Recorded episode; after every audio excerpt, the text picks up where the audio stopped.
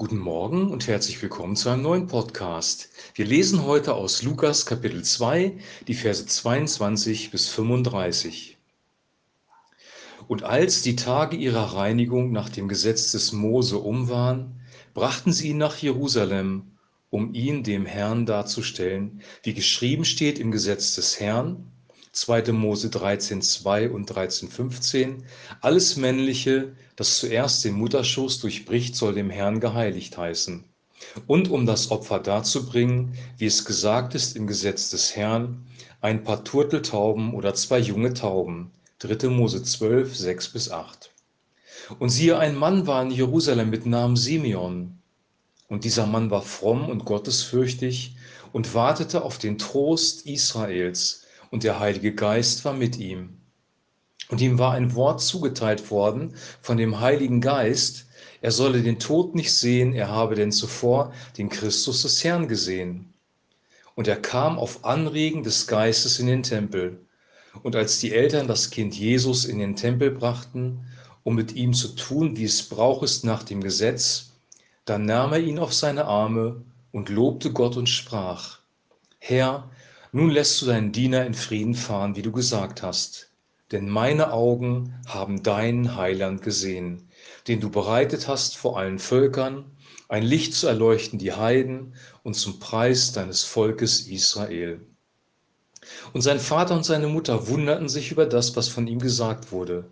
Und Simeon segnete sie und sprach zu Maria, seiner Mutter, siehe, dieser ist gesetzt zum Fall und zum Aufstehen für viele in Israel und zu einem Zeichen, dem widersprochen wird.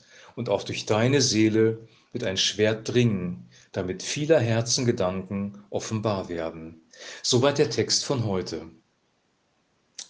Was hier sehr, sehr klar deutlich wird, ist, dass Jesus wirklich Jude war, in einer jüdischen Familie aufgewachsen ist und das mosaische Gesetz seit seiner Geburt zu 100 Prozent gehalten hat. Seine Eltern bringen ihn in den Tempel, um ihn vor Gott zu heiligen, weil er der Erstgeborene war und um bestimmte Opfer zu bringen, nämlich zwei junge Tauben. Und äh, in diesem Tempel war ein Mann mit Namen Simeon. Von ihm wird gesagt, dass er fromm und gottesfürchtig war und er wartete auf den Trost Israels. Und ähm, hier ist offensichtlich, dass es sich um den Messias, König von Israel handelt, der das Volk in Freiheit führen wird, der ihnen Frieden bringen wird, der ihnen die Gnade Gottes offenbaren wird. Und das ist hier Jesus, der in den Tempel gebracht wird. Und ihm wurde vom Heiligen Geist gesagt, also der Heilige Geist hat offensichtlich direkt zu ihm gesprochen, dass er nicht sterben wird, bevor er den Messias gesehen hat.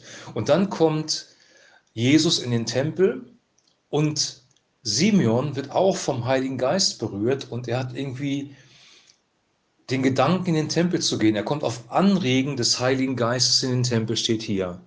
Und dann sieht er Jesus, das Kind, und ihm ist total klar, wer diese Person ist. Er sagt dann nämlich Folgendes in seinem, in seinem Lob sozusagen. Herr, nun lässt du deinen Diener in Frieden fahren, wie du gesagt hast, denn meine Augen haben dein Heiland gesehen den du bereitet hast vor allen Völkern, ein Licht zu erleuchten die Heiden und zum Preis deines Volkes Israels.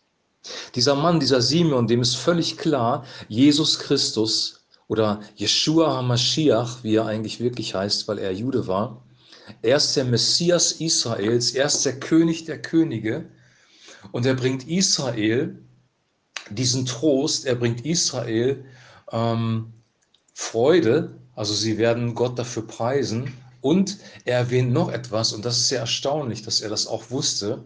Er ist ein Licht für die Heiden, alle Völker zu erleuchten. Jesus Christus ist als Licht in die Welt gekommen. Diese Welt wird beschrieben als ein Ort der Dunkelheit, als ein Ort der Finsternis. Und wir leben in einer Zeit, wo es auch dunkler wird auf dieser Erde, wo wir das merken, wo die Gesellschaften immer mehr gespalten werden, wo immer mehr Spannungen da sind wo wir durch diesen Coronavirus bedrängt werden.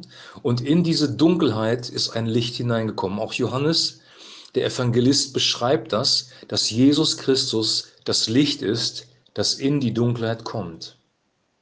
Und dieser Mann, dieser Simeon, der wusste davon.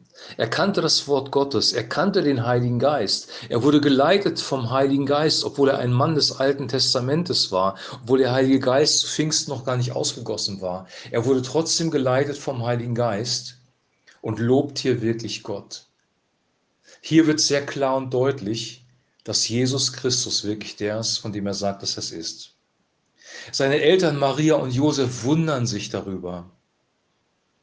Für sie war das auch etwas Besonderes, dass jemand dieses Kind, das ja noch ein Baby war, erkennt und über dieses Kind diese Prophezeiung ausspricht. Und dann prophezeit er oder segnet besser gesagt Maria, seine Mutter, siehe dir das Gesetz zum Fall und zum Aufstehen für viele in Israel zu einem Zeichen, dem widersprochen wird.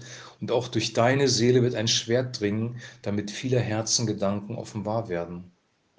Hier wird klar und deutlich, dass Jesus nicht derjenige ist, der nur Frieden bringt, sondern er bringt auch eine Trennung zwischen denen, die an ihn glauben und denen, die nicht an ihn glauben. Ihm wird widersprochen werden und die Pharisäer haben ihm später sehr stark widersprochen, weil er Dinge gesagt hat, weil er das mosaische Gesetz in einer Art und Weise ausgelegt hat, wie sie es vorher noch nie gehört hatten. Und das Volk wurde im Herzen berührt vom Heiligen Geist. Dieser Heilige Geist war das Licht, das das Volk berührt hat. Und durch Marias Seele sollte ein Schwert dringen. Und das ist passiert, als Jesus gekreuzigt worden ist, weil das hat sie zerrissen innerlich, zu sehen, wie ihr eigener Sohn am Kreuz hingerichtet wird. Und er wird hingerichtet für uns, für unsere Sünden. Er ist für unsere Sünden am Kreuz gestorben. Viele Herzengedanken sollen offenbar werden. Jesus kannte die Gedanken der Herzen, er kannte die Gedanken der Menschen, er konnte in das Herz des Menschen hineinsehen. Er war wirklich Gottes Sohn.